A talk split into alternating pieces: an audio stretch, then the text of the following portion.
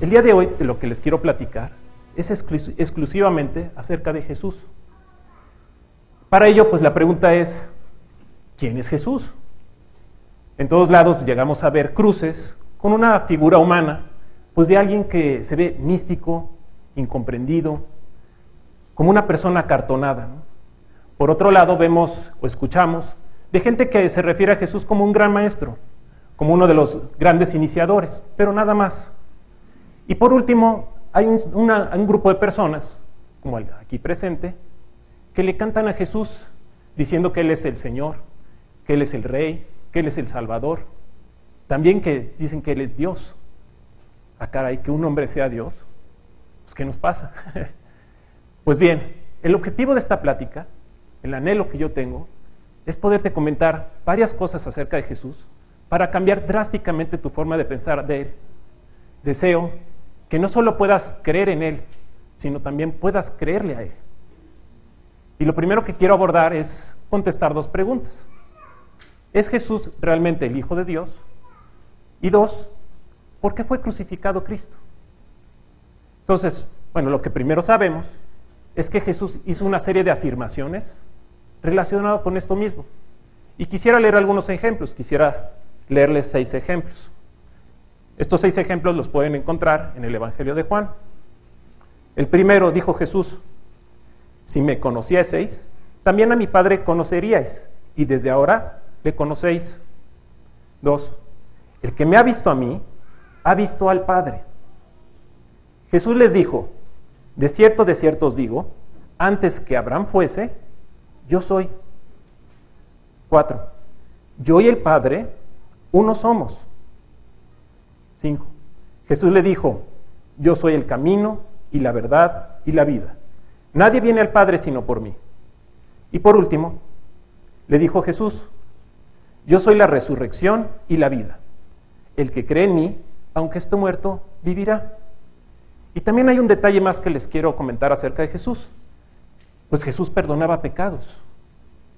Como lo podemos ver en Mateo 9:6, pues para que sepáis que el Hijo del Hombre tiene potestad en la tierra para perdonar pecados, dice entonces al paralítico, levántate, toma tu cama y vete a tu casa. El hecho de que Jesús perdonara hace dos mil años pecados, pues llamaba mucho la atención. ¿Por qué?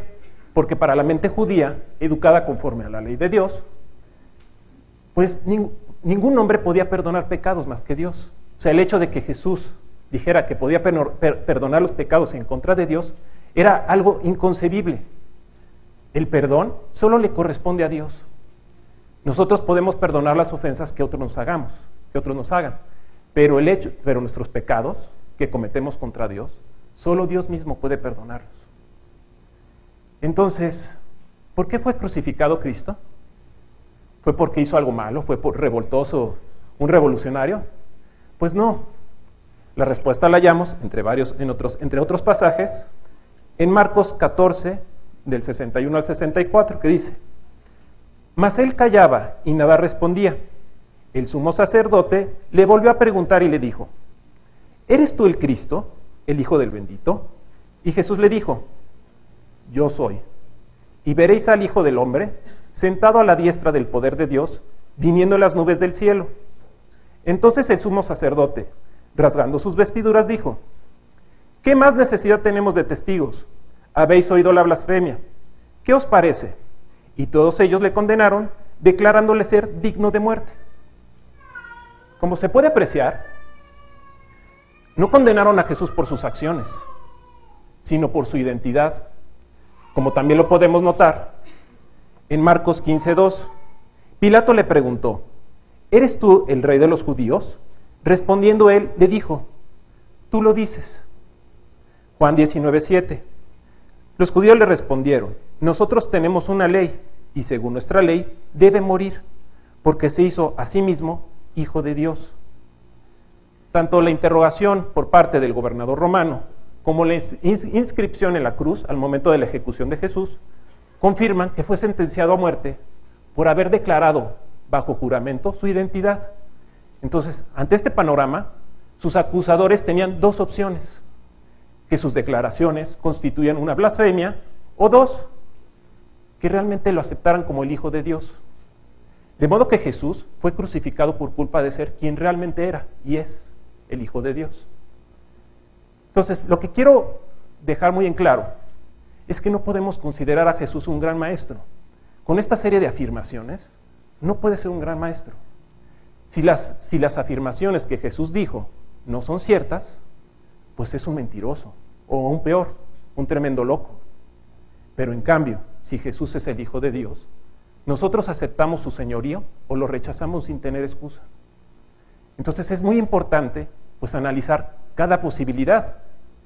Pues bien, hablemos sobre si fue un mentiroso. Porque si fue Jesús un mentiroso, también fue un hipócrita, por cuanto les dijo a otros que tenían que ser honestos a cualquier costo. Y bueno, en tanto que él al mismo tiempo, pues estaba enseñando y viviendo una gran mentira. Les quiero, ¿han oído de Josh McDowell? Les quiero leer lo que él escribe. Dice, además, si él sabía que sus afirmaciones eran falsas, sabiendo también que no podía respaldar sus afirmaciones, entonces fue indescriptiblemente perverso al engañar deliberadamente a tantos seguidores a través de los siglos. También hubiera sido un tonto, porque fueron sus propias afirmaciones de deidad las que lo llevaron a la cruz. Una conclusión bastante predecible en esa época. Entonces, si Jesús fue un mentiroso, un embustero y por lo tanto un hombre tonto y perverso, ¿cómo podemos explicar el hecho de que nos haya dejado la instrucción moral más profunda y el ejemplo moral más poderoso que jamás alguien haya dado? ¿Podría un engañador, un impostor de proporciones monstruosas, enseñar verdades éticas acerca de la autonegación y vivir esa vida moralmente ejemplar como lo hizo Jesús como ningún otro? De hecho, son muchos los historiadores, eruditos, intelectuales, que se han hecho estas mismas preguntas. También les quiero compartir lo que dijo William Lecky, que fue uno de los historiadores británicos más destacados que vivió a finales del siglo XVIII y comienzos del siglo XIX. Él incluso estaba, él era, este, un adversario en contra del cristianismo organizado. Y en su obra Historia de la Moral Europea escribe lo siguiente. Estaba reservado al cristianismo el presentar al mundo un carácter ideal quien, a través de todos los cambios de 18 siglos, ha inspirado el corazón de los hombres con un amor apasionado. Se ha mostrado capaz de actuar en todas las edades, naciones, temperamentos y condiciones. Ha sido no solo el modelo más elevado de virtud, sino el incentivo más fuerte en cuanto a su práctica. El registro simple de estos tres breves años de vida activa de Jesús ha hecho más para regenerar y suavizar a la humanidad que todas las disquisiciones de los filósofos y todos los exámenes de los moralistas. También les quiero leer otros más. Ahora sí que ando con muchas tarjetitas el día de hoy. El historiador Philip Schaft hizo esta pregunta.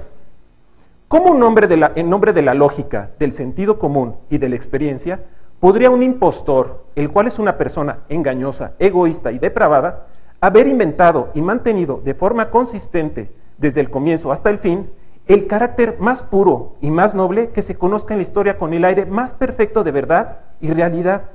¿Cómo podría él concebir y ejecutar con éxito un plan de beneficencia sin paralelos, de magnitud moral y de sublimidad, y sacrificar su propia vida por ello, enfrentando los prejuicios más fuertes de su pueblo y de la historia?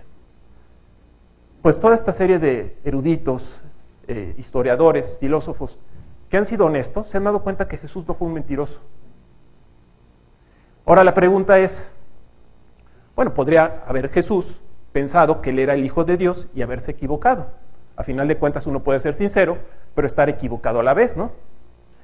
Pero debemos recordar que para que alguien pensara que era Dios, especialmente en una cultura que era fuertemente monoteísta, y luego decirle a otros que su destino eterno dependía de él, pues no estamos hablando de un sencillo, de un viaje sencillo de la fantasía. Estamos hablando de unos pensamientos de, pues, de un lunático, ¿no? Pero entonces, ¿fue Jesús una persona así? La respuesta es no. En repetidas ocasiones vemos a Jesús afrontar a los líderes religiosos con una lucidez mental e inteligencia extraordinaria. En diversas ocasiones se reunieron escribas y fariseos para planear trampas a fin de inculparlo mediante alguna respuesta que él dijera públicamente, porque ya sea eh, contraria a la ley de los judíos o contraria a las leyes romanas, porque en muchos aspectos una ley se contraponía con la otra. Ante esta circunstancia vemos a Jesús lidiar con sus adversarios con una tremenda inteligencia.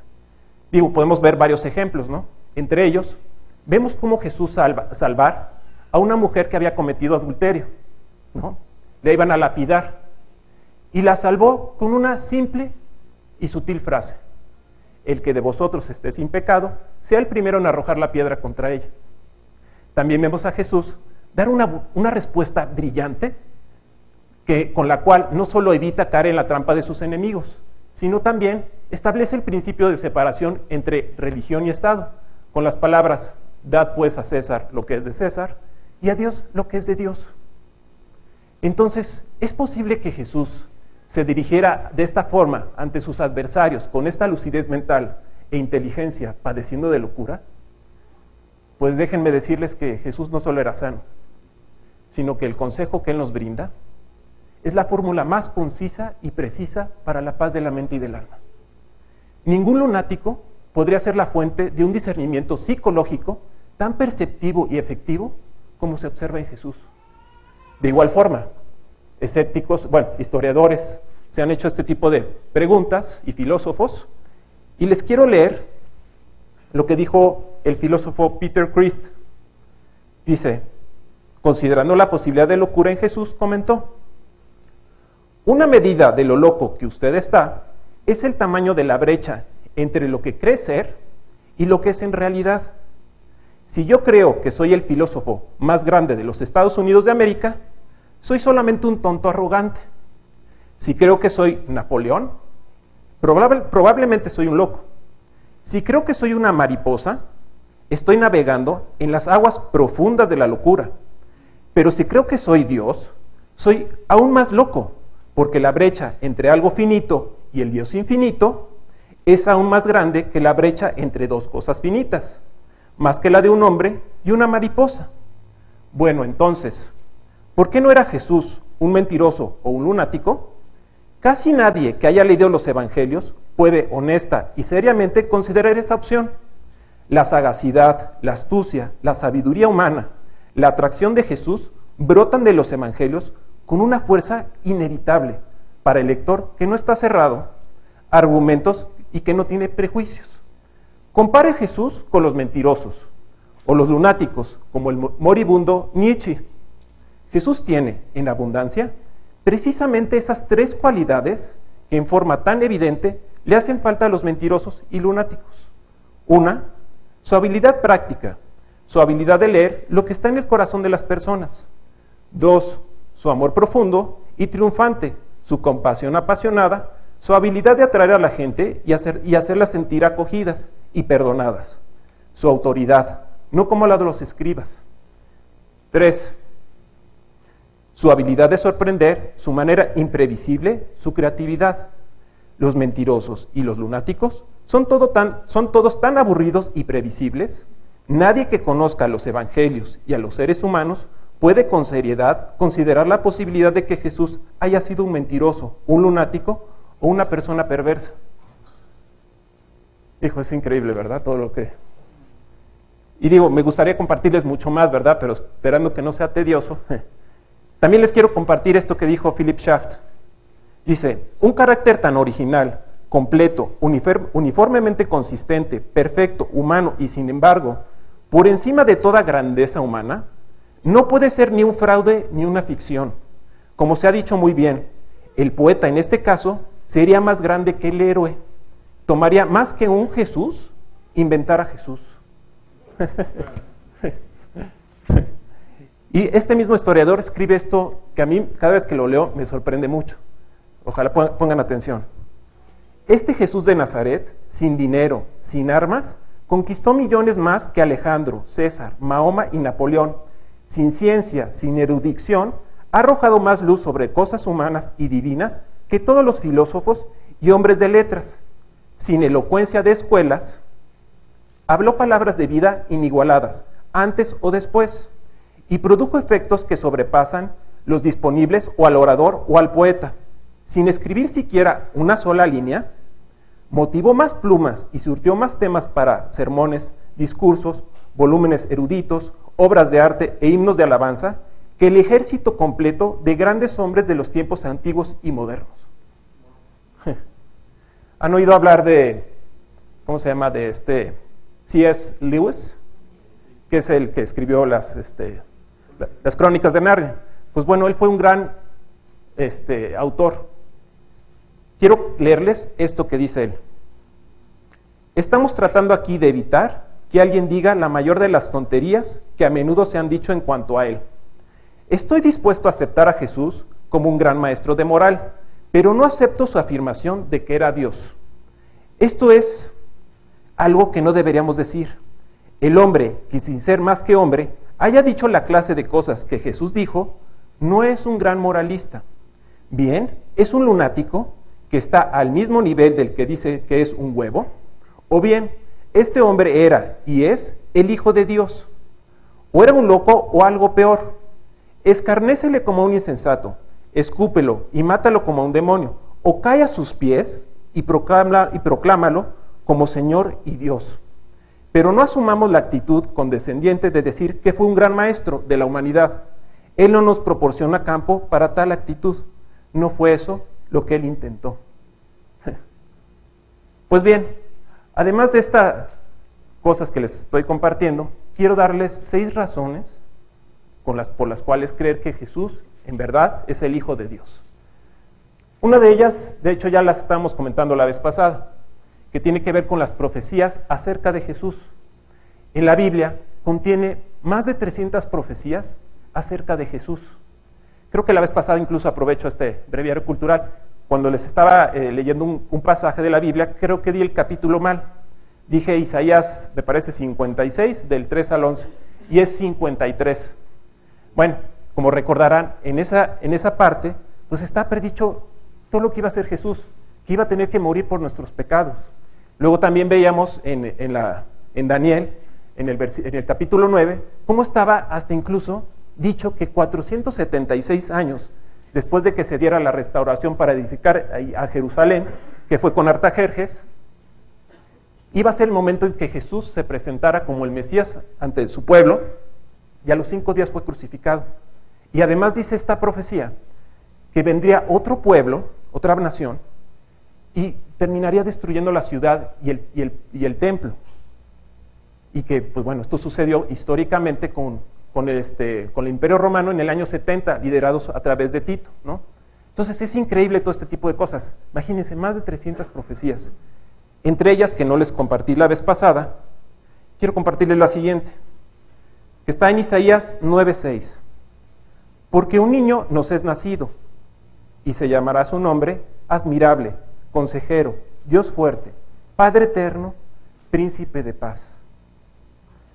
Híjole, si te pones a analizar la vida de Jesús, te darás cuenta que Él cumplió con cada una de ellas. Fue admirable, fue consejero, Dios fuerte, nuestra roca, Padre eterno y príncipe de paz. Hoy en día, como más adelante veremos, no estaríamos viviendo como hoy en día estamos si no fuera gracias a Él. En Salmo 2.7 estaba profetizado que iba a ser declarado el Hijo de Dios. Encontramos, yo, eh, yo publicaré el decreto, Jehová me ha dicho, mi Hijo eres tú, yo te engendré hoy. Y como comentábamos, eh, los judíos estaban esperando un Mesías que los salvara, que gobernara sobre ellos, que fuera el rey. Pero luego pasaban por alto los judíos que Dios tenía un plan mucho más grande, que no solo los contemplaba a ellos, contemplaba a todo el mundo. Y hay una profecía que les quiero leer, digo, como recordarán, los judíos siempre han sido muy rebeldes con Dios. En Deuteronomio 32, 21, leemos, ellos, los judíos, me movieron a celos con lo que no es Dios, me, me provocaron a ira con sus ídolos. Yo también los moveré a celos con un pueblo que no es pueblo, es decir, todos nosotros, los gentiles los provocaré a ira con una nación insensata. En Isaías 49, del 5 al 6, leemos, Ahora pues dice Jehová, poco es para mí que tú, o sea, Cristo, seas mi siervo para levantar las tribus de Jacob y para que restaures el remanente de Israel. También te di por luz de las naciones, para que seas mi salvación hasta lo postrero de la tierra. Y así ha sucedido. Bueno, de hecho, también aprovechando, ya ven que leyó algunos pasajes que habla Jesús que Él es el, el, Hijo del Hombre. Yo cuando empecé a estudiar la Biblia, pues me llamaba mucho la atención este título que Él se designaba, ¿no? De título de Hijo de Hombre, yo no lo entendía. Y ahora les quiero compartir, pues bueno, a qué se refería. Por un lado, se, se, se nombra Él así porque como representante de la humanidad que tendría que venir a este mundo a pagar por los pecados de todos y también como una forma de fraternizar con cada uno de nosotros. Pero también, que esta es la parte que ignoraba, evoca deliberadamente él a una profecía que está en el libro de Daniel, en el capítulo 7, versículo 13. Y creo que este sí me gustaría tomar mi Biblia, y si ustedes también la traen, pues que la puedan buscar.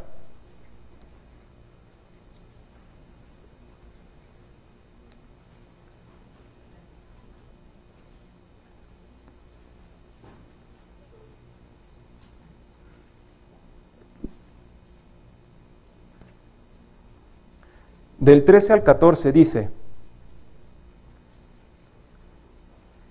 Miraba yo en la visión de la noche, y aquí con las nubes del cielo venía uno como un hijo de hombre, que vino hasta el anciano de días y le hicieron acercarse delante de él, y le fue dado dominio, gloria y reino, para que todos los pueblos, naciones y lenguas le sirvieran. Su dominio es dominio eterno, que nunca pasará, y su reino uno que nunca será destruido. Entonces, cuando Jesús se refería a sí mismo como el Hijo del Hombre, les estaba diciendo a los judíos que Él era el Mesías que ellos estaban esperando. Y este reino, digo, ahorita es un reino que habita en los corazones de aquellas personas que han apropiado su paga. Pero más adelante será un reino en el cual Dios le ponga un alto a todas las cosas que hoy en día sufrimos. Todos estos tipos de cosas que pues, la verdad a mí me, me, me frustra, injusticias, sufrimiento, enfermedades, todo este tipo de cosas, con Cristo no va a ser así ya más. Entonces va a ser un reino eterno. Imagínense, es sorprendente esto, ¿no? Pues bien, otra profecía acerca de él decía que en Deuteronomios 18, 18 es que él también iba a ser un profeta. Y fue también precisamente lo que hizo. Profetizó también él cosas. Entonces, la primera razón para creer tiene que ver con las profecías acerca de él. La segunda razón para creer en él son las profecías que él mismo dijo. de hecho, ya ven como les contaba este, lo que sucedió con el, eh, pueblo judío, de que en el año 70 destruyeron la ciudad, destruyeron este, el templo, murieron más de un millón de judíos. Jesús también lo advirtió. En Lucas 21:20 dijo, pero cuando viereis a Jerusalén rodeada de ejércitos, Sabed entonces que su destrucción ha llegado. Entonces los que estén en Judea, huyan a los montes, y los que estén en medio de ella, váyanse. Y los que estén en los campos, no entren en ella, porque estos son días de retribución. Ah, caray. También en Mateo 24, 1 al 2, Jesús dice, cuando Jesús salió del templo y se iba, se acercaron sus discípulos para mostrarle los edificios del templo. Respondiendo él les dijo, ¿veis todo esto? De cierto os digo que no quedará aquí piedra sobre piedra que no sea derribada. Jesús ya sabía todo esto, o sea, si Jesús es Dios y Dios trasciende más allá del tiempo, del espacio, de la materia y la energía, como lo estábamos viendo en reuniones previas, pues por supuesto iba a saber qué iba a suceder, ¿no? Eh, también está, eh, creo que ahí les compartí el regreso de Israel, uno de los, que, de los versículos que creo que no les compartí Está en Ezequiel 37, 21, 22. Déjenme buscarlo.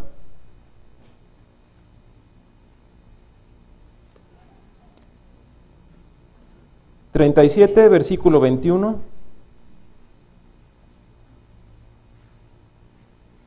Dice, y le dirás, así ha dicho Jehová el Señor, he aquí, yo tomo a los hijos de Israel de entre las naciones a las cuales fueron, y los recogeré de todas partes, y los traeré a su tierra, y los haré una nación en la tierra, en los montes de Israel, y, bueno, ahí sigue el versículo, ¿no? Pero fíjense, y los haré una nación nuevamente. Como saben, a partir de 1948, Jesús volvió a ser una nación. No solo estaba este, profetizado que iban a regresar a su tierra, sino que además iban a ser una nación. Pues esto no es tampoco ajeno para Jesús. Como recordarán leyendo los evangelios, hay una parte donde Jesús se acerca a una higuera que era verde, pero no tenía frutos, y esa higuera se terminó secando. ¿Recordarán esa parte? Bueno, Jesús comparaba, comparaba al, al pueblo judío con esta higuera. Lo que les estaba diciendo al pueblo judío es que eran muy verdes en religiosidad, pero no estaban dando fruto. Lo mismo Dios nos pide a nosotros. De nada sirve que estemos aquí. Dios lo que no quiere son religiosos. Dios lo que quiere son corazones entregados, dispuestos a agradarle, a servirle, a obedecerlo, a amarlo. Entonces, desafortunadamente, el pueblo judío pues estaba inmerso en una religiosidad que de nada servía. Lo chistoso es que a partir del año 70, esta higuera quedó seca. Entró en un invierno muy largo y a partir de 1948 empezó a reverdecer. Y Jesús les dijo esto a los discípulos en Lucas 21, 29 al 32. También les dijo una parábola. Mirad la higuera y todos los árboles. Cuando ya brotan, viéndolos sabéis por vosotros mismos que el verano está ya cerca.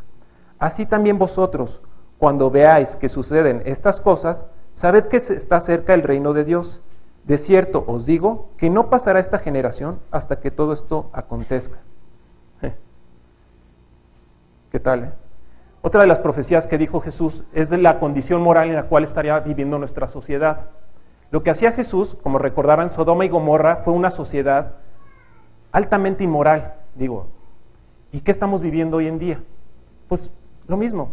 Vemos, digo, desafortunadamente tengo amigos, conocidos, parientes que pues cambian de novias como si fueran calcetines. Y pues, ¿qué hemos visto ahora en cuanto a leyes, cómo se han venido adecuando pues, para que pueda haber matrimonio entre dos personas que pues no es la intención de Dios? Y no solo eso, sino que además hasta adopten niños. Pues, Jesús, pues Dios sabía y Jesús lo que iba a ocurrir, en qué condiciones íbamos a estar viviendo. Y él dijo en Lucas 17, 28 al 30, Asimismo, como sucedió en los días de Lot, comían, bebían, compraban, vendían, plantaban, edificaban, mas el día en que Lot salió de Sodoma, Llovió del cielo fuego y azufre y los destruyó a todos. Así será el día en que el Hijo del Hombre se manifieste. También hay una última que, bueno, penúltima que les quiero compartir. En Lucas 21:11, Jesús dijo, y habrá grandes terremotos. Oye, pero pues siempre ha habido terremotos, pues ¿qué, qué profecía. Bueno, se tiene registrado que antes sucedía un terremoto de magnitud 8 o mayor una vez cada década, nada más una vez cada década. Desde que el, y siempre se me, a ver, ahí les va el nombre de, que siempre se me olvida en inglés, US Geological Survey Earthquake Information Center. Si se meten ahí, este, van a encontrar esto mismo. A partir de que ellos empezaron a registrar todos los temblores y terremotos, cada 10 años vean lo que ha venido ocurriendo. Del año 66 al 75 hubieron tres terremotos de 8 o mayor. Al siguiente década, del 76 al 85, 5. A la siguiente, 7. De 1996 a 2005, 8.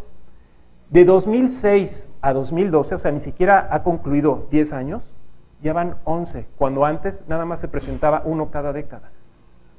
Híjole, ¿qué nos está diciendo Dios? Y la última, que fue la, por si hay alguien aquí que nos esté acompañando por primera vez, que esta es de mis profecías favoritas, les comentaba la otra vez, ¿no? Que qué pasaría si hace dos mil años, si hubiéramos vivido hace dos mil años, se acercara un carpintero a arreglar una parte de nuestra casa y nos dijera, oye, pues tienes que creer en mí porque pues yo soy el Hijo de Dios. ¿Qué, estás hablando, Willis? Y además te quiero decir que, que mi mensaje pues va a ser difundido por todo el mundo estás loco. Recordemos que en esa época pues había muchas religiones, estaba la de Babilonia, la de Egipcia, los griegos, ¿no? con sus dioses, y que alguien en un pueblo insignificante dijera, que está en Mateo 24, 14, y será predicado este evangelio del reino, o sea, el mensaje de Jesucristo, en todo el mundo, para testimonio a todas las naciones, y entonces vendrá el fin.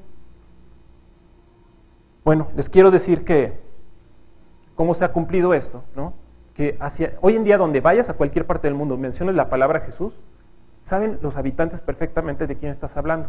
Y cómo se ha cumplido que hemos tomado la humanidad como referencia al contar los años, la de Jesús, la vida de Jesús. Entonces, independientemente que haya en otras partes del mundo otras religiones, en cualquier lado, cualquier persona que quiera hacer una transacción o realizar alguna gestión legal, ¿qué fecha tiene que poner?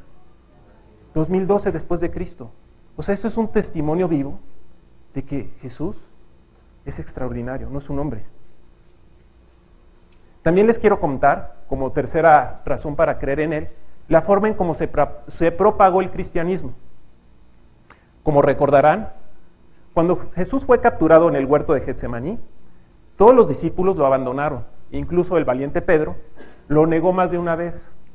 Después de que Cristo fue crucificado, pues todos los discípulos pensaban que ya se había acabado todo. Incluso se estaban escondiendo, invadidos de temor, y no iban a salir, o sea. Pero de repente algo pasó que a la semana los veías en las calles proclamando que Jesús era el Hijo de Dios. No sé qué pasó, que a esa semana eran, pues digo, a lo mejor como 20 personas que, un poco más, ¿no? A los 39 días, más de 500 personas. El día 40, cuando Pedro empezó a hablarles a todos en un discurso, se convirtieron más de 3.000 personas. Y con el paso de los días y años, pues se multiplicaron en miles y en millones. Y es chistoso cómo se dio todo esto, porque de tener una escena de escépticos y cobardes, de repente hubo una transformación en sus vidas que empezaron a difundir todo esto sin temor a perder su propia vida. Incluso, como ustedes sabrán, pues todos los discípulos, apóstoles excepto Juan, pues dieron sus vidas. Alguien murieron a manos de, de otra persona. Y también es chistoso que cuando los apóstoles y seguidores de Cristo testificaban, también apelaban al conocimiento de primera mano de sus oyentes en cuanto a los eventos históricos de Jesús.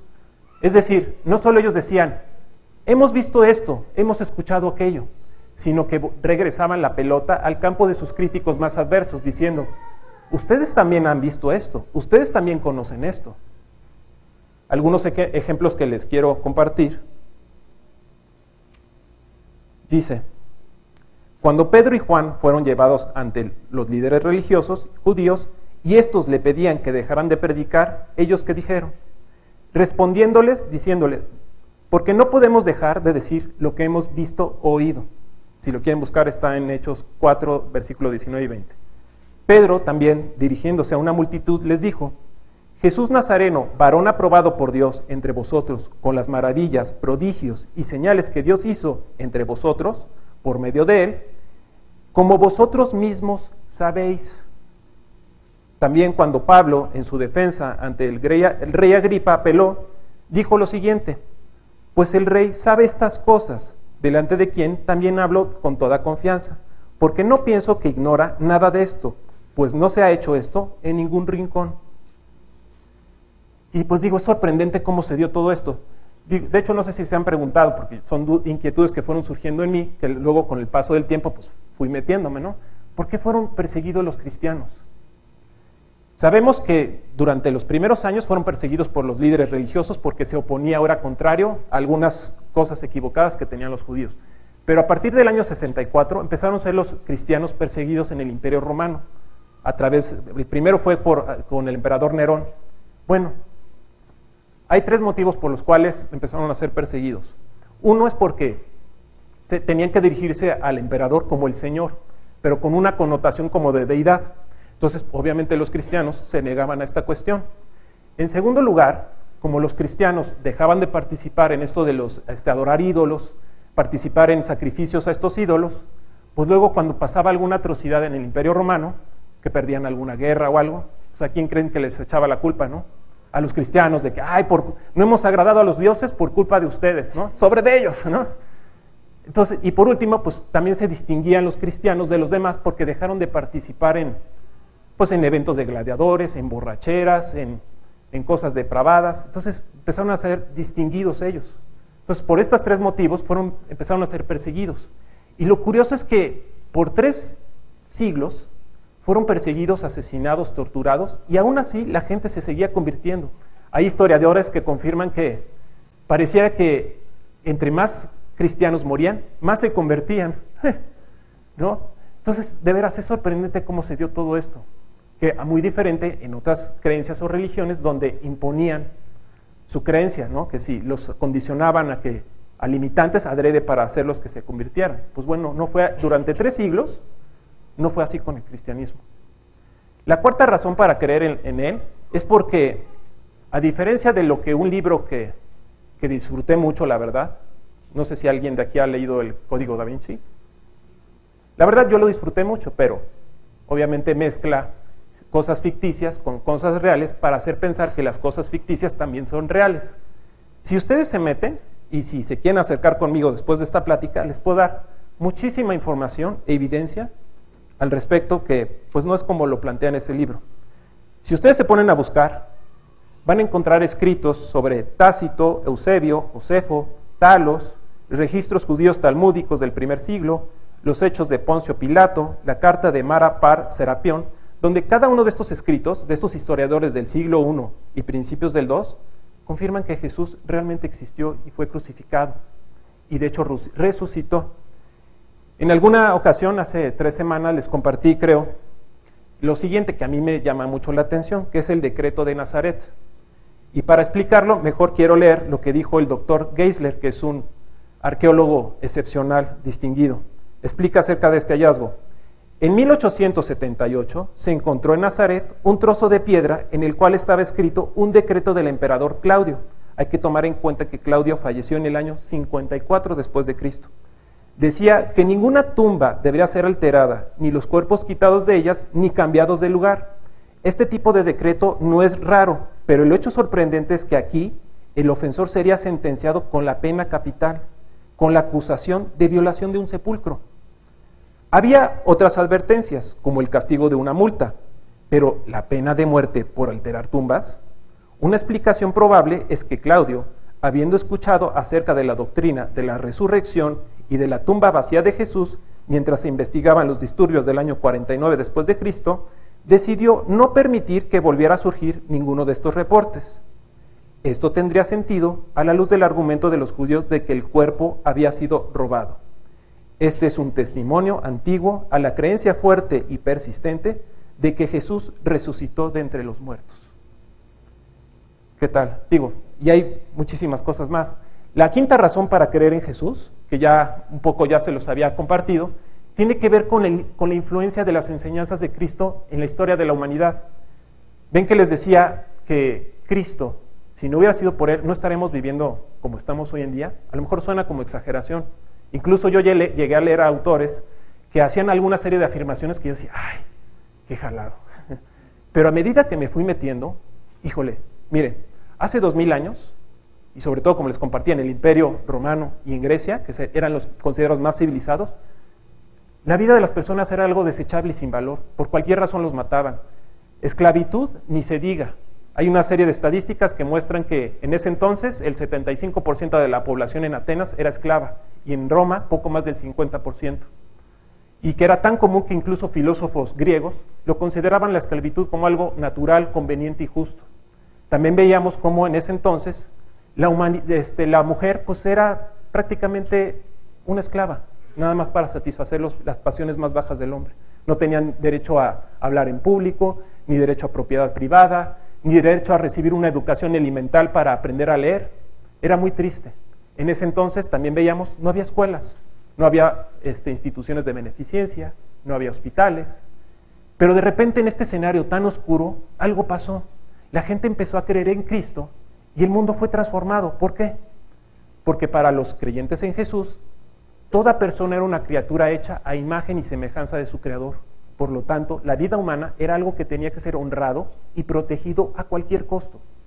Gracias a esto empezó, una revolución en la sociedad porque de repente veías a libres, gente libre, sentarse los domingos, como hoy en día estamos aquí reunidos, también con los esclavos. Era un paradigma que se rompió por completo, o sea, dos personas conviviendo, compartiendo el pan, incluso los eh, este, libres, empezaban a liberar a sus esclavos. Gracias a esto, dejó también de, se, prohibieron las peleas de gladiadores, se comenzó a emancipar a la mujer, se dejaron de asesinar a niños y hubo una transformación por completo.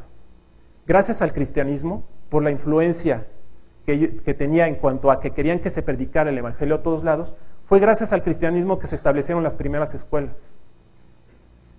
Y digo, para no ir más lejos, quiero leerles, y, también digo, antes, al principio me parecía muy exagerado, de que gracias a Cristo hoy en día disfrutamos de unos derechos humanos. Ah, caray, no te la creo. Déjenme leerles lo que dijo Mario de Marchis, que él es un filósofo ateo, que él comentando sobre el pensamiento cristiano, bueno, y admite las siguientes implicaciones. Dice él, el hombre comparte con su creador cualidades divinas y especialmente la capacidad de imitar a Dios en su condición de creador. El mismo concepto de persona que posee una dignidad propia proviene del cristianismo. Por esto decimos persona humana en contraposición a la persona divina. Y es por ser persona, por compartir esa imagen y semejanza con la persona divina, de donde nace la idea de que tenemos dignidad y por consiguiente unos derechos que al laizarse, o sea, de hacerse laicos, se volvieron la Declaración de los Derechos Humanos. La historia occidental reciente es precisamente la historia de la laización de la cristiandad para volverla una cristiandad con C minúscula. De veras que le debemos mucho a Cristo. Y la última razón para creer en Él, pues es lo que ha sucedido, yo creo que con cada una de las personas que está aquí, que lo han apropiado su paga, y que también ha, sucedido conmigo. Una transformación por completo cuando uno apropia su paga. En mi caso, yo sentía un vacío en mi vida y también había cosas que yo sabía que estaban mal en mí. Y cada 31 de diciembre era típico de, ya la historia va a cambiar y ya a partir de mañana prometo hacer esto y aquello de esto y ya voy a de tales cosas. ¿Y qué pasaba? Nunca podía. Siempre caía en lo mismo, o sea, no podía. Hasta que el día que le perdí perdón a Dios, y le pedí a Cristo que entrara a mi vida, a mi corazón, hubo un cambio por completo. Entonces, ese es otro testimonio vivo de que Jesús es el Hijo de Dios. Y bueno, finalmente les quiero compartir un versículo.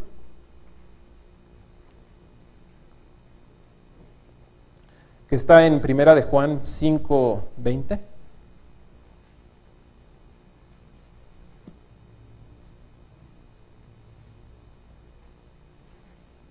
que dice, pero sabemos que el Hijo de Dios ha venido y nos ha dado entendimiento para conocer al que es verdadero, y estamos en el verdadero, en su Hijo Jesucristo, este es el verdadero Dios y la vida eterna. De hecho, este, también algo rapidísimo, Oscar, que les quiero decir, que no, nadie sabía, bueno, a algunos se lo he dicho, pero tú no lo sabías. Tú me invitaste a estar aquí presente y hablar y también en lo de, lo de en Banamex, pues no sabías que yo tengo pavor a hablar en público. Ahí está por ahí mi mamá, les puede decir. Yo en la prepa y carrera me daba pavor, no dormía un día antes. El simple hecho de pararme enfrente de 20 compañeros a hablarles a ellos. No dormía. Y gracias a Dios puedo estar hoy en día aquí compartiéndoles a ustedes un poquito de estas maravillas. Nada más les quiero decir un versículo, ¿no? Este creo que muchos de ustedes se lo, se lo saben, nada más lo repaso. Jeremías 33, 3. Clama a mí y yo te responderé y te enseñaré cosas grandes y ocultas que tú no conoces. Es increíble. Pues bueno, quiero dejarles ahora a Oscar.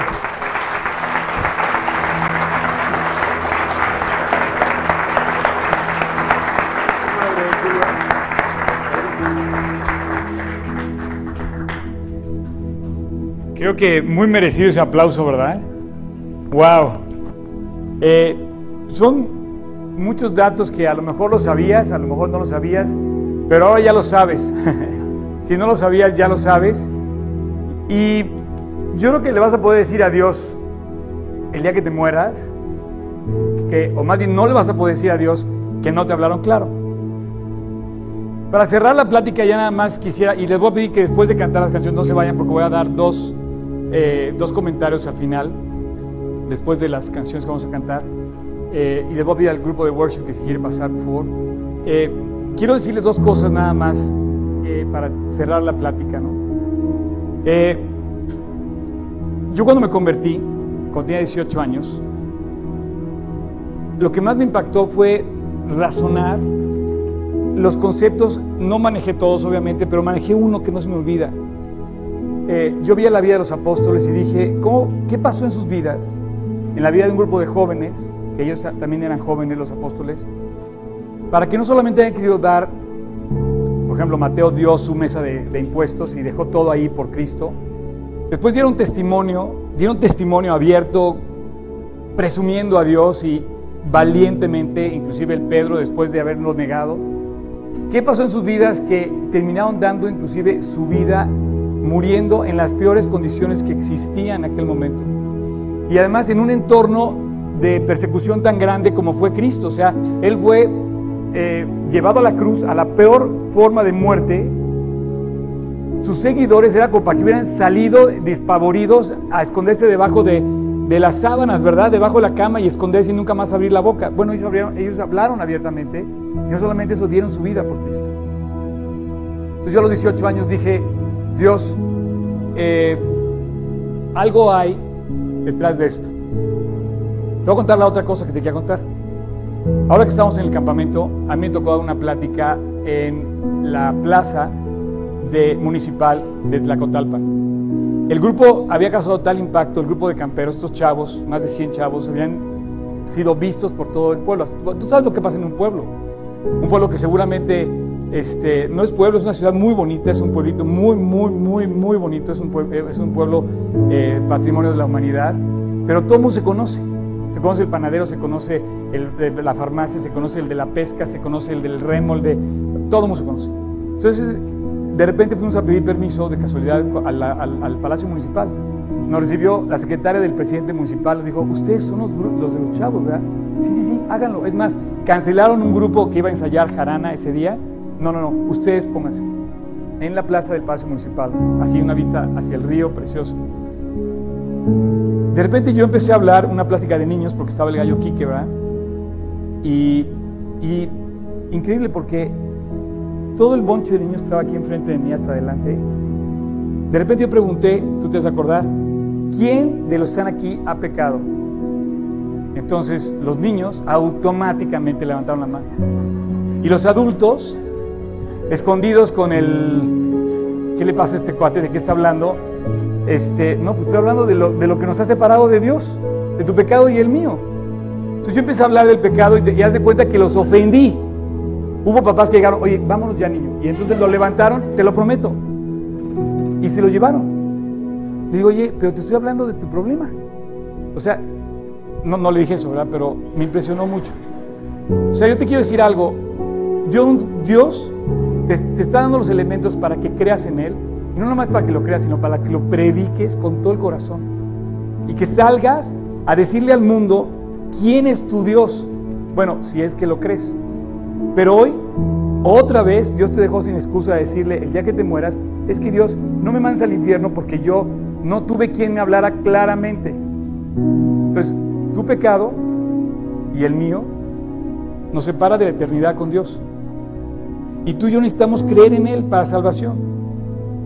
Entonces, pasan dos cosas. Ves a los niños automáticamente, sin necesidad de argumentos exorbitantes, científicos, elaborados y complicados, y dice, yo quiero creer en Dios y yo he pecado. Y un chavito que yo creo que no tenía más de siete años, repitió conmigo la oración completita. Y, y obviamente los niños son así, pero los adultos también. Hoy como adulto tienes muchos elementos para llevar tu corazón ante Dios y decirle Dios, la verdad no soy nada comparado contigo. Te necesito, necesito tu perdón en primer lugar, tu ayuda para seguir adelante en esta vida, porque como están las circunstancias, pues entre los terremotos que van a seguir creciendo y la maldad que va a seguir creciendo y los locos que quién sabe dónde más vamos a encontrar que balacean medio mundo, este, pues yo creo que tienes que ponerte ya, ya, pero urgente en las manos de Dios. Entonces yo quisiera terminar eh, haciendo una oración. Eso lo hacemos continuamente, pero no hay nada mágico en la oración. Lo que pasa cuando tú te reconcilias con Dios, adquieres un regalo inmerecido por gracia y que Dios te pone a tu disposición para que tú de verdad disfrutes del plan que Dios tiene para ti. Si no disfrutas de eso es porque no vives para Dios, no le has pedido perdón a Dios, no te has reconciliado con Dios y por lo mismo, pues ¿cómo Dios va a trabajar en tu vida? Entonces yo te voy a pedir que cierres tus ojos en este momento. Y me encanta esto porque al cerrar tus ojos solamente te concentras en ti. No puedes ver, si, de verdad cierras tus ojos, nada más te puedes ver tú. Quizá por eso no lo quieres cerrar, porque quieres observar tu entorno, pero es el momento de hacer cuentas con Dios y de todo corazón arreglarte delante de Él. Así que yo voy a orar y después de recoger todo este cúmulo de argumentos que Dios nos ha dado a su favor, pues haz a un lado todas tus excusas, todas tus ideas, pon delante tu pecado y dile Dios, me toca pedirte perdón. Así que yo voy a orar y si tú quieres, en tu corazón, haz esta oración y hácela a Él, a Jesús. Yo te voy a ayudar, así es que vamos a orar y en tu corazón, tu decisión, dile estas palabras. Señor Jesús, te necesito. De verdad, no puedo salvarme sin ti. Y hoy tengo delante mi pecado y tu grandeza. Dios, perdóname de todo lo que he hecho en contra de mí, en contra de ti y en contra de los demás. De todo lo que ni siquiera quizá recuerdo. Hoy te pido perdón a ti, Jesús. Límpiame, transfórmame, cámbiame. Y te pido, Dios, que entres a mi corazón. Hoy te abro la puerta de mi vida y te invito a que te sientes en el trono de mi corazón. Ya no quiero oír mis excusas, mis ideas, razonamientos que no tienen sustento.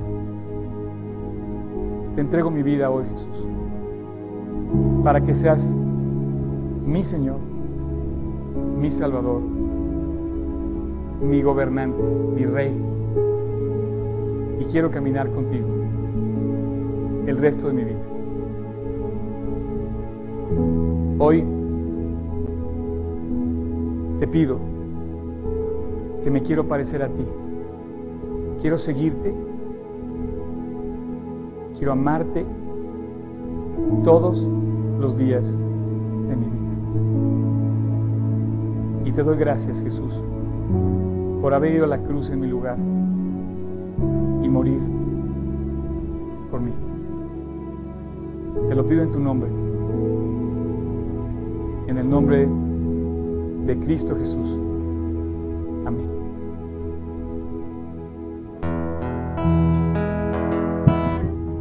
Gracias por tomarte este tiempo y escuchar este mensaje sobre la invitación más importante que existe en la vida. Conocer al Señor Jesús en una forma personal y disfrutar de su compañía cada día. Si este mensaje que has escuchado ha alentado tu vida de alguna forma, escríbenos y cuéntanos tu historia.